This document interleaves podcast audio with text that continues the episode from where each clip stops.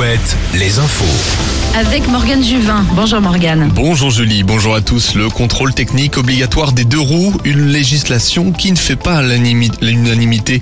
Des centaines de motards se sont réunis partout en France pour protester contre cette réglementation européenne qui pourrait entrer en vigueur en France prochainement. Environ 400 motos ont défilé dans les rues nantaises et angevines cet après-midi, 200 à La Roche-sur-Yon et Brest.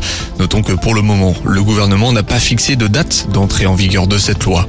Une plage du Morbihan a été bouclée par les autorités dans la matinée. Un obus a été découvert à Groix sur la plage des Sables Rouges.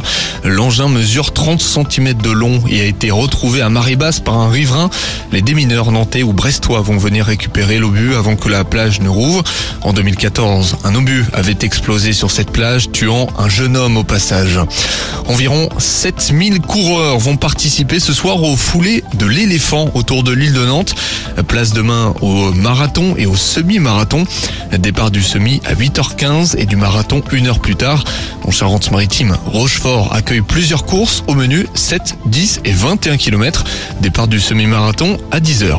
Le football avec la 32e journée de Ligue 1. Il reste une vingtaine de minutes entre Auxerre et Lille. Match nul un partout entre les deux clubs pour le moment sur la pelouse d'Auxerre. Ce soir, Lens et Monaco s'affrontent pour le haut tableau. Lens, on le rappelle, qui est troisième, Monaco juste derrière quatrième. En Ligue 2, les chamois vont tenter de sortir de la zone rouge en recevant Caen. Laval accueille Sochaux et Guingamp se déplace à Pau. Un mot de volet pour terminer. Saint-Nazaire et Poitiers jouent pour une qualification en Coupe d'Europe. Poitiers affronte Paris en ce moment. Avantage Poitvin pour le moment. Saint-Nazaire reçoit Montpellier à 20h. Et puis chez les femmes, quart de finale retour de Liga féminin.